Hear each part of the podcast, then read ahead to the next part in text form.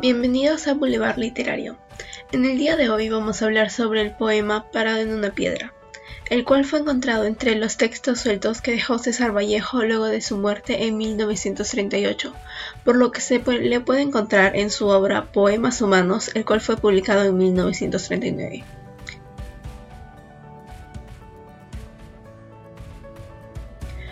Se puede observar que el poema tiene como tema la pobreza, Además nos presenta ideas de los momentos que vive un trabajador desempleado,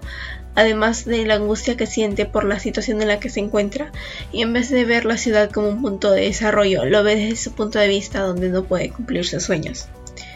El templo anímico identificado que es, es de desesperación por parte del trabajador desempleado el tema que se mencionó anteriormente refleja una gran relación con la línea de indagación que planteamos en nuestro podcast, las situaciones de pobreza que desarrollaron el sentimiento socialista de César Vallejo, el camino al Vallejo socialista. Esto se puede relacionar debido a que en este caso la situación de pobreza sería de un trabajador desempleado que pudo verse afectado en, en el viaje de la vida desarrollando así sus sentimientos socialistas. Ahora se pasará a la lectura del poema. Parado en una piedra, desocupado, astroso, espeluznante, a la orilla del Sena va y viene. Del río brota entonces la conciencia con peciolo y rajuños del árbol albido. Del río sube y baja la ciudad hecha de lobos abrazados. El parado la ve yendo y viniendo, monumental, llevando sus ayunos en la cabeza cóncava, en el pecho de sus piojos purísimos y abajo su pequeño sonido, el de su pelvis, callado entre dos grandes decisiones, y abajo, más abajo, un papelito, un clavo, una cerilla. Este es, trabajadores, aquel que en la labor sudaba para afuera, que suda hoy para adentro su secreción de sangre rebusada fundidor del cañón que sabe cuántas arpas son de acero, tejedor que conoce los hilos positivos de sus venas,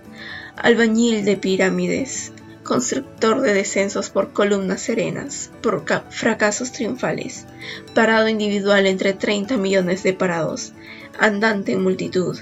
qué salto el retratado en su talón, y qué humo el de su bocayuna, y cómo su talle incide canto a canto en su herramienta atroz parada, y qué idea pie dolorosa válvula en su pómulo.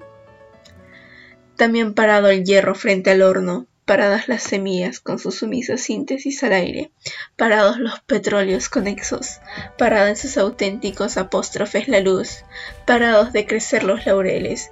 paradas en un pie las aguas móviles, y hasta la tierra misma, parada de estupor de este paro, que salta el retratado en sus tendones, que transmisión entablan sus cien pasos, como chilla el motor en su tobillo, como gruñe el reloj paseándose impaciente a sus espaldas, como oye deglutir a los patrones el trago que le falta, camaradas, y el pan que se equivoca de saliva, y oyéndolo, sintiéndolo, en plural, humanamente, como clava el relámpago su fuerza sin cabeza en su cabeza, y lo que hacen abajo entonces. ¡Ay! Más abajo, camaradas, el papelucho, el clavo, la cerilla, el pequeño sonido, el piojo padre. Como se puede escuchar a lo largo del poema, hemos visto el uso de la palabra parado. Esta consideramos que es una metáfora que hace referencia al desempleo o inactividad de una persona. Se llegó a dicha conclusión debido a que el autor empieza el poema con parado en una piedra, desocupado, astroso, espeluznante, dando a conocer que no realiza actividad alguna o que no cuenta con recursos para poder estar arreglado o presentable.